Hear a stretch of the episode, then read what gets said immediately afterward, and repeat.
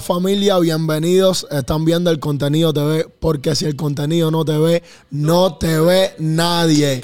Y ahora mismo tenemos aquí en la casa a la mulatona, la mulatica, la más hermosa. Vamos a recibir con un aplauso a Sadie y la niña, familia. Gracias, gracias. Súper feliz de estar aquí en Houston por primera vez. Me siento como que esta es mi segunda casa. Yo creo que tú te vas a quedar en Houston. Yo estoy pensándolo porque de verdad que, que el cariño de la gente de aquí es como es como si fuera en Cuba. ¿Sabes? Que la gente de Cuba te recibe así, con ese calor, con ese de que, coño, es una cubana igual que yo. Me encanta. Sí, hoy, de hecho, cuando estamos almorzando, todo el mundo en Plaza América, ¿veis? La mulatica, ¿sabes? De un amor, un cariño. Eh, y, me, y me quedé como, me quedé como también en shock, porque no solamente los cubanos, hay muchas personas latinoamericanos que viven aquí y nosotros lo hemos contagiado con la música cubana. De eso te quería hablar un poco, de que mayormente estoy viendo que tu público no es solo cubano, sino que tú tienes el poder, por decirlo así, de tener un público eh, extranjero también. ¿Cómo, ¿Cómo has logrado llegar a otro? Mira, yo de verdad ni sé. Yo honestamente ni sé, porque cuando yo empecé a hacer música, yo no hacía reparto. Yo hacía trap, yo hacía reggaetón, porque yo pensaba que por ahí era el lado más corto para poder llegar internacionalmente. Y me equivoqué. Pero siempre te gustó el reparto. Me encantó. Siempre me encantó el reparto porque yo lo escuchaba y es como, es como, es como el guaguancó. Para mí es como la rumba moderna. ¿Qué es se como, siente? Es como ese eh, que no te deja, tú sabes, que no, que no puedes estar tranquilo. Entonces yo dije, ¿por qué no probar? Vitico en realidad fue la persona que me, que me empujó y me dijo, mira, vamos a hacer un disco de reparto. Digo, le niño, un disco de reparto. ¿Tú crees que yo soy repartera? Dice, mírate en el espejo. Tú, reparterísimo. un charapa ahí que también es parte de esto. Gracias también por, por hacer esta super entrevista posible. Estoy bien feliz de tener a Seis de aquí con nosotros. Eh, ya que me estaba hablando de reparto, hay una gran polémica con que tú te nombres la reina de reparto. y no pienso discutirlo con nadie. cuéntame, cuéntame un poco cómo, cómo llega a ti eso, es porque me sorprende de que tú llegaras a este país con seis años. O sea que tú no. Tú tienes el reparto en las venas, pero no lo viviste. ¿Sabes? Y entonces me sorprende como que la reina de reparto, ¿de dónde viene? Mira, la reina, la reina de reparto es simplemente esta mujer imponente esta mujer cubana, esta mujer con sandunga, esta mujer que decidió tener los dos huevos que muchos hombres no tienen en el género del reparto. Yo pienso que eso de sobrenombrarme la reina del reparto es porque ocupé un espacio que estaba vacío en el reparto. Espérate, pero si tú, tú, espérate, espérate, espérate, espérate, espérate, Porque tú estás hablando que tú eres hoy en día la reina del reparto. Ajá pero que ocupaste un espacio que había vacío. Es verdad. O sea, tú quieres decir que tú estás ocupando el espacio que el chocolate dejó vacío. No, mira. Porque todo el mundo sabe que el, que se nombra el rey del reparto es chocolate. Bueno, pero eso es en el pasado. O sea que ya. tú sabes, los reyes, si no hacen su papel, swipe. Como swipe up. Pero, pero hoy, en día, quiere decir que hoy en día tú le quieres quitar el, el puesto a chocolate, pero anteriormente siempre te vi como que tú le diste amor y cariño a Chocolate. Hay una cosa, yo siempre le voy a dar amor a él y a todos los reparteros y a, todo, a todas las, personas, a todos los artistas del género. Yo pienso que eh, la música es un mundo súper difícil, súper complicado, súper duro y que la trayectoria se respeta, pero hay ciertas cosas que a mí aún no me gustan de esta industria y es que cuando ellos ven, la mayoría, no todos, pero la mayoría, cuando ellos ven una persona que tiene talento, una persona que aunque no haya, aunque no se haya criado en ambiente, porque sí crecí en reparto, soy del cotorro. Es decir, que el reparto vive en mí por algo. El reparto está ahí obligado. Así que hello. Quiere, eh, quiere decir entonces que, porque yo te vi en tiempo atrás, que tú hasta un pedazo de una canción le, le, tú sabes, le cantaste a Choco, pero hoy en día veo que Choco se puso bravo por un ritmo que tú, que tú usaste, por un beat que tú usaste. Y entonces. Chocolate, yo sé que tú quieres chocolate, pero no te lo voy a dar. bueno, pues entonces para chocolate no hay nada. Se, se, fue la corona y se fue todo. El problema es, el problema es que hay un beat de una canción, de casualmente mi último sencillo que se llama Prohibido, que Mr. Alex on the beat, yo trabajo con él, él vive en Cuba, él es un productor que vive en Cuba, trabajo con el Jerry, entonces con la mezcla de los dos nosotros sacamos, ¿entiendes? Lo que hago yo. Él parece que vio que mi, que el, que el beat estaba vendido y Mr. Alex usa una estrategia súper cool que pone vendido a Sadie la niña. Sí, lo pone en Él, YouTube. él pone siempre, eso es bueno, eso es buena estrategia de marketing, pero parece que Chocolate lo vio y dijo, oh, esto se va a pegar, déjame montarme aquí y después formar una polémica como que ella me robó la canción. Y en realidad no fue así. O sea que tú ya, ya anteriormente él montarse en el beat, ya tú lo habías usado. Ya, Ya, no, tuyo. ya yo lo tenía comprado, no es que lo había usado, es que el beat siempre fue mío. El beat se hizo para ti. El beat no se hizo para mí, el beat yo lo escuché, me gustó. Le dije a Alex, dime, ¿cómo hacemos? Hicimos negocio, cogí el beat, Jerry aquí lo retocó, como siempre hacemos, hacemos cositas nuevas, papá, papá, grabé la canción y no la, tenía, no la había soltado todavía porque no era el momento. Parece que vio que, tú sabes, le gustó y entonces formó este... Y no, y no será que tú y Chocolate tienen como que los mismos gustos a la hora de la música. Eh, sí, pero hay cosas mejores, peores, tú sabes, hay niveles. Bueno, pues caso cerrado, ya no se va a tocar. Mentira, mentira, Ya- mentira. Mira, yo pienso que, yo pienso que, que puede ser, puede ser. Pero, Sí, porque qué casualidad, coño, que el beat que te gustó a ti, pero no lo habías publicado, fue el mismo que le gustó a él.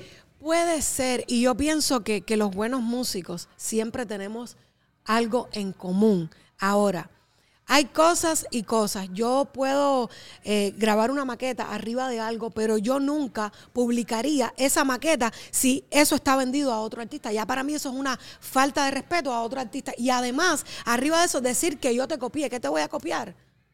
o sea, no hay nada que copiar porque lo original no tiene copia.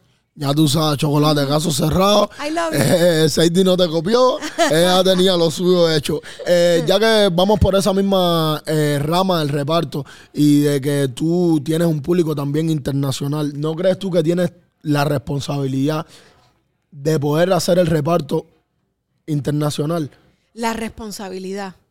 Esa es una palabra fuerte. Bueno, la re ey, el que quiere ser rey tiene que tener responsabilidad y la que quiere ser reina tiene que tener responsabilidad. La, la- yo pienso que, como mismo yo empecé, pensando de que a lo mejor el reparto no lo iban a escuchar personas de Latinoamérica que me siguen mucho Colombia, España, Perú, República Dominicana. Yo pienso que si yo sigo con, por, el mismo, por el mismo camino donde voy, haciendo las mismas composiciones que yo hago, eh, pienso que sí se puede internacionalizar. No necesariamente pienso que hay una responsabilidad en mí porque uno no uno uno sabe cómo uno empieza pero no cómo uno termina y si mañana saco una bachata y es lo que me hace internacional ¿Entiendes? No quiere decir que voy a dejar el reparto a un lado, porque indiscutiblemente el reparto me ha dado a conocer más que ningún otro género.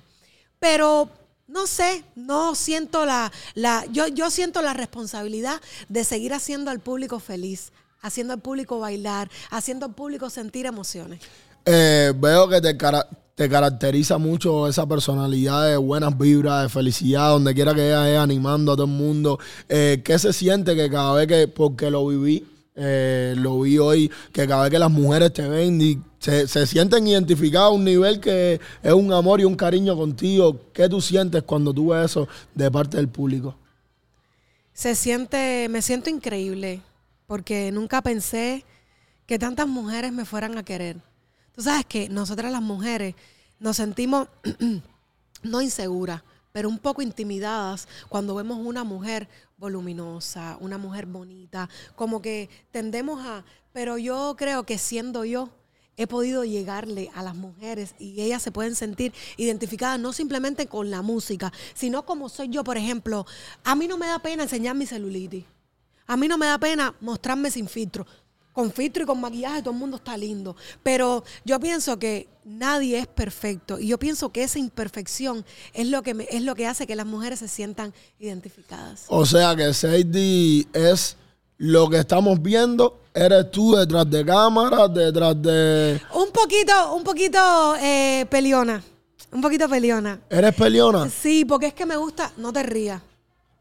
Vitico se está riendo. porque es que me gustan las cosas. Soy muy perfeccionista conmigo misma, con mi trabajo. O sea, me gustan las cosas bien hechas. Yo le digo que si no se hace bien, no se hace. Eh, Sadie, cuéntame un poquitico de... Quiero, en muchas entrevistas ya has hablado de tu pasado de- y no quiero que se repita eh, más de lo mismo, quiero tratar de sacarte un poquitico de lo que las personas no conocen, ¿no? Y bueno, como tú eres la reina y el público te ama y te da cariño, quiero saber un poco más de, de lo que es Sadie personalmente. Eh, ahora mismo, ¿cómo está tu vida amorosa? Mi vida amorosa es un ratico abajo y un ratico arriba. Esto es, antes que me, antes que me responda completo, este es el contenido TV, algo totalmente orgánico, hasta ya que estamos sentados en la esquina de tu casa en el cotorro. Así que cero, cero caretica. Vamos a leer claro que es el contenido TV. o Y a sea, ti te gusta calentar. sin máscara. Sin máscara ninguna. Mira, Sadie la niña ahora mismo está. Está soltera. Sí, no me miras así. Está soltera, pero yo creo en el amor. Period. A mí no me importa si es hombre, si es mujer. Tú sabes, yo creo en el Tienes amor. tremendo chanchullo formado con eso, que sea hombre, que sea mujer, y que los Mira, tríos musicales. Mira, mírame los colores. Ando, ando multicolor. Anda con la bandera.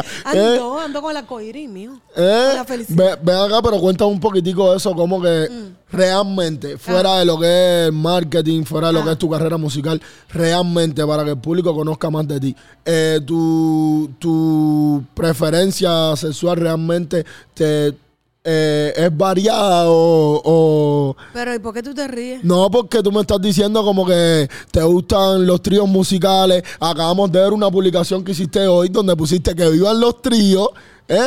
Musicales. Exactamente. Entonces- ¿quién sabe si de, de esta noche, de hoy, de la presentación, sale un trío rico, espectacular, una bomba? Ella se la está buscando hacer. Ella se la está. ¿Entiendes? Eh, eh, te vimos hoy con Titico y el Kimi. Ajá. Com- eh, ¿Cómo te sentiste compartiendo con ellos? Mira, yo eh, conozco a Titico porque grabé un tema con él que no ha salido todavía, muy pronto va a salir.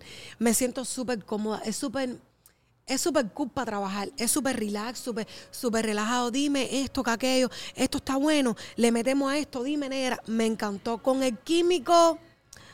Eh, Vi mucha química, mucha química con el químico. No empieces. Vi mucha química con el Ah, químico. no, Háblame un poquito de eso. no. Pero ustedes no se conocieron hoy, ya se conocían. eh, nos habíamos visto una vez. ¿Una sola? una sola- de verdad, te lo juro. Ah, No, ya. yo no digo mentira. No, no, yo sé. Eh, nos habíamos visto una vez en. You, you full of shit. no, no, habíamos. Veo, no, para que ustedes entiendan, Vitico está muerto de la risa aquí detrás de las cámaras. No, nos habíamos visto una vez en el estadio de los Marlins. Cuando fue el juego. Ahí fue que nos conocimos. Yo no lo conocía. Bueno, lo conocí ahí, lo vi. Va- vamos, vámonos un poco más ya a lo que es tu carrera. Eh, tú comenzaste, no comenzaste como, como cantante, comenzaste sino como bailarina. También eres actriz.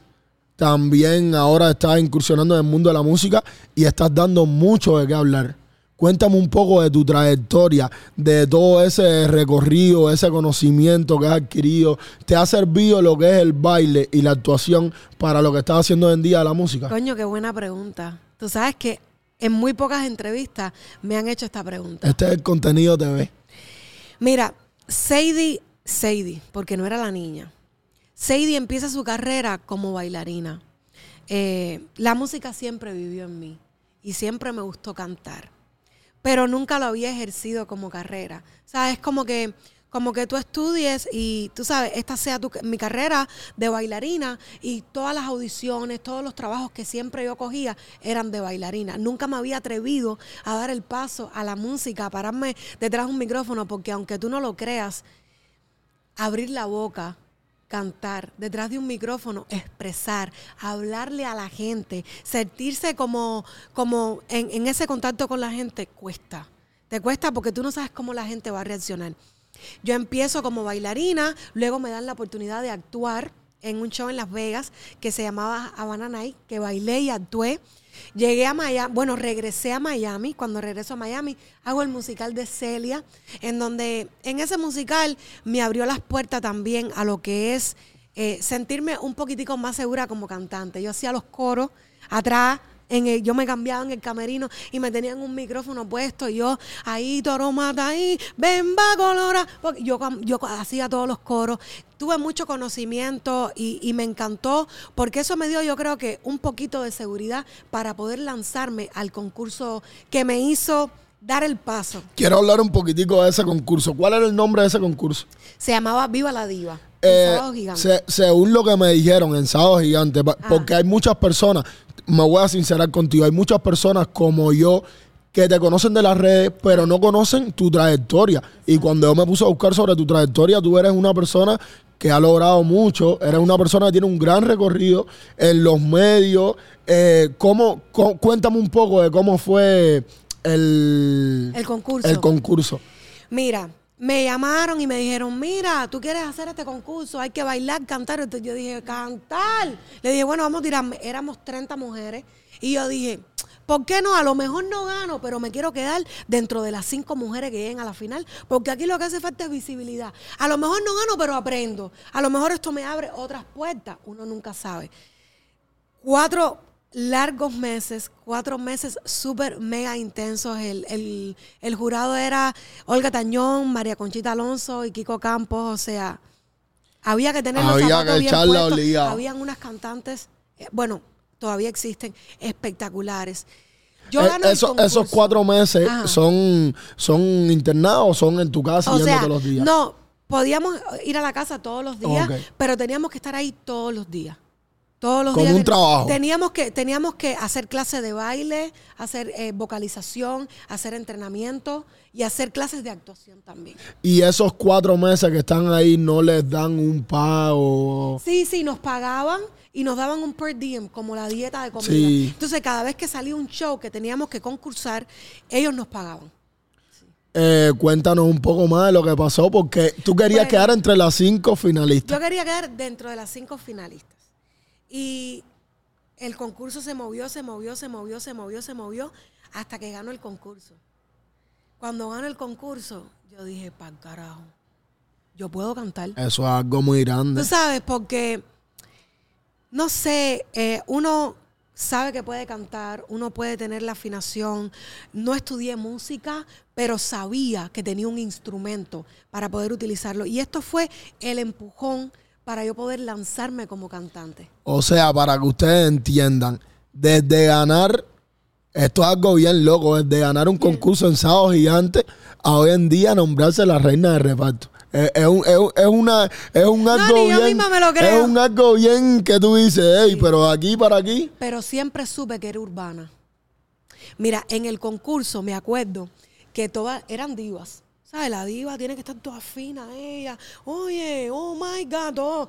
Y yo quería hacer números urbanos. Yo me acuerdo que uno de los números que yo hice fue uno de J. King. ¿Y cuando, cuando, cuando, eh, cuando, cuando? No me querían dejar cantar esa canción. Me decían, no, porque es que las divas son todas finas. Yo le decía, yo quiero cantar ese tema.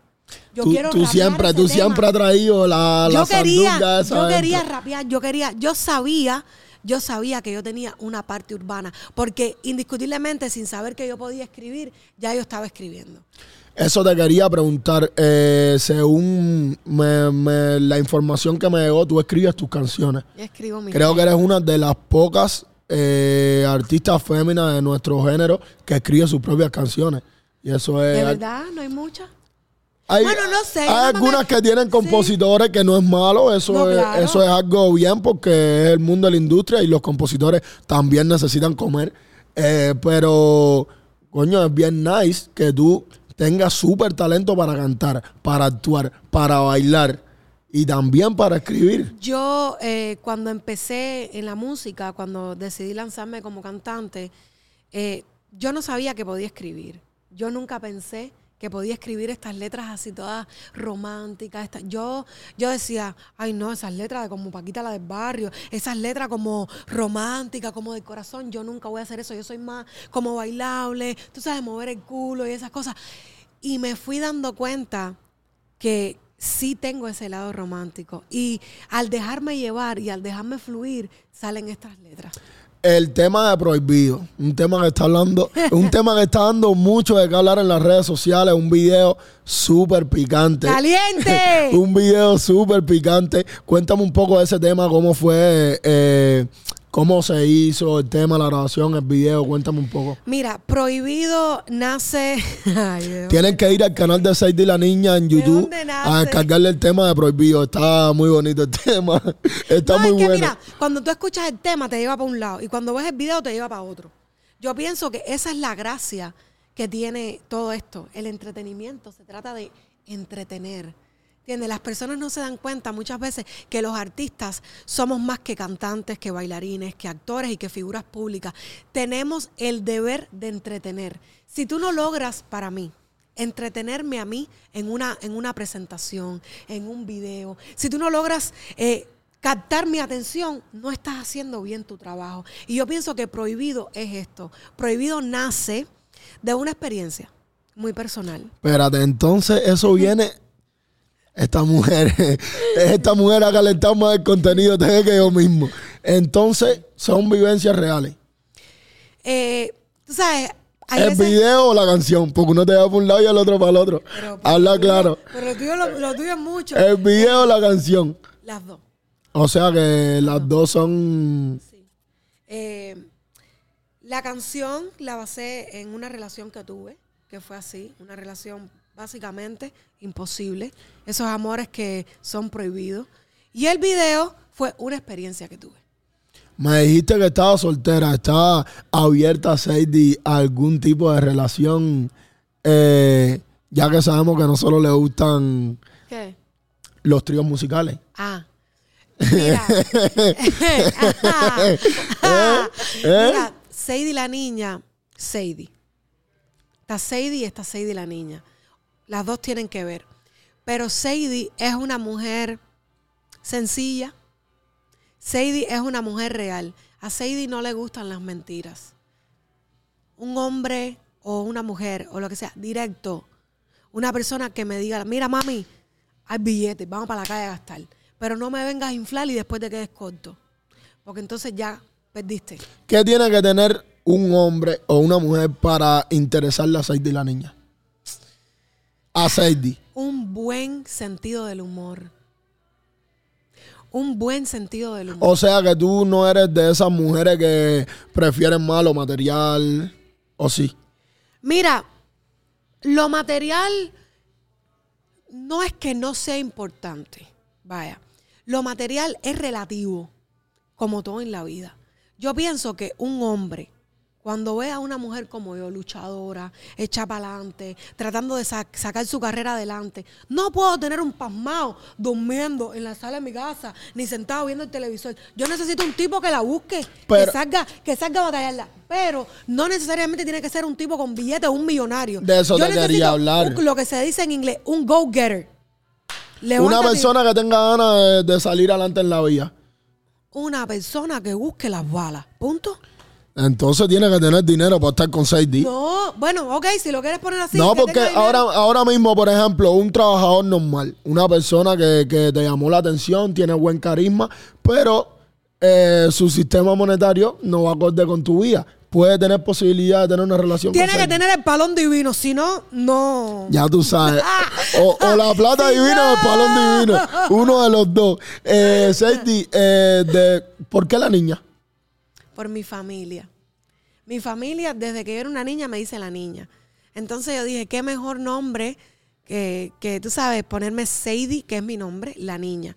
Los niños de mi familia, mis primitos, me dicen, la niña, la niña. Entonces yo dije, voy a nombrarme Sadie, la niña. Siempre desde el principio fue tu nombre Fue artístico. mi nombre artístico, Sadie, la niña. Eh, entre lo que estuve buscando de informaciones de ti, vi que tu mamá jugaba un rol muy fundamental en tu carrera. ¿Qué significa tu mamá para la carrera de Sadie la niña? Carmencita, se llama mi mamá. Un saludo a Carmencita, muchas bendiciones. Carmencita es el 90% de lo que es Sadie la niña. Sin Carmencita, Sadie la niña no estuviera aquí. Carmencita fue la persona que, sin yo estar ready, sin yo estar preparada, ni mental, ni física, ni vocal, me dijo, dale. Dale que tú puedes. Yo creo que en un cierto momento tu mamá confió más en ti que tú misma. No, en un cierto no. En, en un momento en su totalidad. Porque yo no iba a hacer música. ¿Qué significa para Sadie el 9 de septiembre? 9 de septiembre. El, el 9 del 11. El 9-11. Sí, el 9-11. El contenido está pifiando.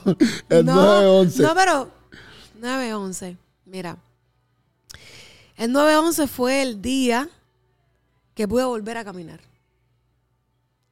Yo pienso que, que un ser humano puede vivir sin brazo, se adapta, sin una oreja, sin dedo, pero sin las piernas es muy duro. Y un 9 de septiembre del año 2014 yo volví a caminar. Yo creo que fue uno de los momentos más duros de mi vida. Tuve mi accidente, como muchos saben. Y ese día me quitaron el walker. Salí del hospital y pude volver a caminar. Eh, para el que no sabe, seis días a sus 21 años fue, ¿no? 21. A sus 21 años tuvo un desastroso accidente, pero yo la veo como que es como el ave fénix. Ella resurgió y desde lo peor, miren hoy en día, la gran artista que se ha convertido, los grandes pasos que está dando. Y de verdad te felicito mucho por, por eso yo creo que es también que las mujeres se identifican mucho contigo, porque desde, desde cero pudiste resurgir más de lo que, de lo que anteriormente habías hecho. Y que en ese accidente eh, fatal y, vaya que nunca hubiéramos querido que pasara, pero no todo fue malo, sino que también te cambió la voz, la voz que hoy en día muchos fanáticos eh, le encanta. Mira, cuando me cambió la voz, eh, que yo, sabes, quería empezar a cantar de nuevo, o sea, quería empezar a cantar literalmente, a mí no me gustaba. Yo quería tener la misma voz de antes. Yo quería sonar igual que antes. Y Dios me dio esta nueva oportunidad y me dio esta nueva voz. Yo pienso que esta voz habla, canta más de lo que dice y habla más de lo que oye. Es como, para mí es algo, es algo más allá, ya que no es ni siquiera eh, el hecho de, de ser una gran cantante o de tener una gran voz, sino de un mensaje un mensaje de aliento, un mensaje de alegría, un mensaje de fe, un mensaje de amor. Y, y hay muchas personas que, que a muchas personas les caigo bien, pero hay otras que no, por el simple hecho de ser como yo soy. Pero yo pienso que esa, esa es una de las cosas por la cual yo estoy aquí hoy. Por la Exacto, cual por ser yo lo que estoy tú eres. Eh, cumpliendo mi propósito. Y mi propósito, mucha gente, como decías al principio de la entrevista, eres alegría, eres energía por donde quieras que pasas. Y yo pienso que esa es una de mis misiones en la vida. Esa es una de mis misiones en la vida. Y Sadie la niña sí tiene sus momentos tristes, sí tiene sus momentos donde quiere tirar la toalla. Pero sabes, lo único, o lo único que me hace seguir y, me, y no me deja la gente que me quiere tanto y en tan poco tiempo, que me ha sabido aceptar aún con mi ronquera, aún con mis cuerdas eh, vocales dañadas porque tuve granulomas en las cuerdas vocales y tuve parálisis en una cuerda vocal. Mi voz ha ido cambiando, ha ido mejorando, pero sí yo no podía hablar prácticamente. Pues mira, esta- estas son las grandes cosas de la vida que yo creo que tú nunca te imaginaste eh, luego de lo que te ocurrió estar hoy en día donde estás y dando los pasos que estás dando. Eh, luego de este éxito que estás teniendo, ya hay par de temas que se te han ido virales. Eh, ¿Ha llegado, se ha acercado a ti alguna compañía grande? Ah, ¿Está firmada? ¿Está independiente? Estoy, estoy independiente. Sí se me han acercado compañías grandes, pero yo pienso que todo, todo tiene su momento. Y lo peor es el principio. Lo peor ese, es ese desarrollo y más de una artista femenina que lleva tanto dinero y tanto sacrificio. El pelo, que si las uñas, que si la ropa, porque al principio nadie cree en ti. Al principio nadie apuesta por ti. Al principio tienes que lucharla tú y, y- y con lo que tú puedas salir adelante. Yo pienso que, que sí, que puede ser que haya un Dios que yo esté aceptando, Pero tiene que ser, yo pienso que más que todo, el Dios correcto, que me lleve mi carrera en la dirección correcta, porque no se puede nadar para morir en la orilla. Así mismo, después de todo lo que te has pasado, no puedes ir a entregarte ahí a que te, a que te cierren. ¿Tú crees que por ser mujer te ha sido más difícil eh, lograr lo que estás logrando hoy en Sí, día? sí. ¿No crees que ser mujer, porque ser mujer se te hace difícil por un, por un lugar, pero por otro se te puede hacer más fácil? Eh, en el sentido de que eres mujer carismática, eres hermosa, eh, te ves bien. No, no, no te, te ha sumado te ha restado eso. Eh, en realidad no me ha servido de mucho, porque yo he querido que me, siempre me tomen en cuenta como artista, no como un símbolo sexual. Indiscutiblemente estamos en una industria que todavía, aunque hayan artistas que nos hayan abierto las puertas, como Karol G, Ivy Queen, Nati Natasha y todas estas mujeres, todavía nos falta. ¿Cuáles fueron, eh, aparte de Celia, que sabemos que, que es tu top, eh, que aparte de Celia, hay algunas otras artistas que te hayan eh, impulsado, que, te, que tú digas, coño, mira, quisiera ser Nicki. como ella? Nicki Minaj. ¿Te gusta mucho Nicki Sí, Minaj? Nicki Sí, Minaj. porque para las personas que no saben, está aquí a los seis años y tú te mueves más también en el mundo. Yo pienso que esa influencia eh, de Nicki Minaj, escucho a Sade, escucho a Janine Eco, son artistas eh, de RB americanos. Y entonces es como esta influencia de lo mismo escuchar a Celia Cruz, a Isaac Delgado, que a lo mejor a, a, a Celia, y tener esta, esta, esta influencia de todos estos ritmos. Ahora mismo que estamos hablando de lo que son las mujeres, eh, de los logros que tú has tenido, ¿con qué mujer de género, te- Ah, ¿De cuál género? de género cubano, Ah, con qué mujer de género te gustaría colaborar? Ay. Pero ¿por qué tú haces así? Porque es que mira, como me estabas diciendo, es bien difícil, es bien duro, porque no te la quieren dar. Pero, Entonces ¿quién, cuando tú pero llegas, ¿quién no te la quiere dar? nadie, ninguna de, de- de género. Pero que ninguna. Na- ninguna de las exponentes me las han querido dar. Yo lo he tenido que zapatear sola y lo he tenido que luchar sola, ¿entiendes? Y no quiere decir que todo el mundo tenga que creer en mí, ni que todo el mundo me la tenga que dar. Pero entonces cuando uno llega, que uno coge y que uno dice, estoy aquí, soy yo, soy la reina de reparto, y uno empieza a demostrar, entonces todo el mundo quiere colaborar, no puede pasar. Tú tocaste puertas y no se te abrieron. Muchas, muchas. y esas mismas puertas que no se te abrieron hoy en día te han tocado tu puerta. sí, ¿Y qué tú has hecho? que yo no soy así, yo no soy tan, yo no soy. Tú sabes, yo voy eh, porque yo. Yo te digo, sí duele. Sí duele. Porque. No sé. Es que sabes, yo veo como que tú ligas los sentimientos. Tú no lo ves como negocio, tú le das sentimiento a esto, yo creo, porque yo te veo que tú eres bien sentimental con las cosas, con como que te metes bien adentro. Yo lo soy. Yo soy muy sentimental. Soy una persona que esto para mí no es un juego. Esta es mi vida. Ojo. Yo sí lo veo como negocio. Por eso tengo las redes revueltas.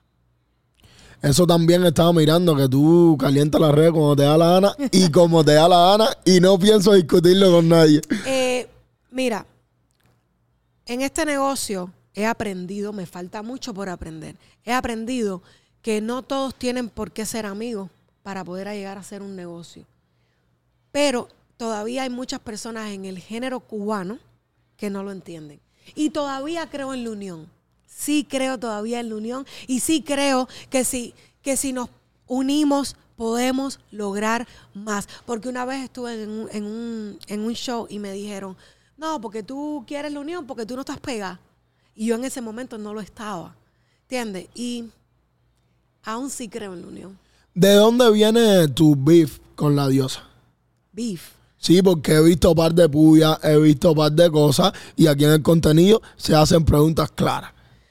Yo no tengo problema con nadie. Yo nunca lo he tenido. Yo te estaba comentando que a mí personalmente creo también que funcionaría mucho. A mí me gustaría como público escuchar un tema de Sadie la niña, la diosa y señorita Diana. Me encantaría porque para mí son como que eh, la representación y me encantaría verla. Pero no sé si se ha hecho algún acercamiento o si tú crees de tu parte que si se da la posibilidad lo harías. Mira, yo siempre voy a estar abierta. Y yo no me niego en, en, en ¿Cómo, un, en, un creci- en un crecimiento y en una cosa que, que el público quiera, ¿entiendes? Porque al final nosotros hacemos música para la gente, nosotros hacemos música para el consumidor, pero hay una cosa, yo extendí mi mano Y no fue suficiente. y no fue suficiente.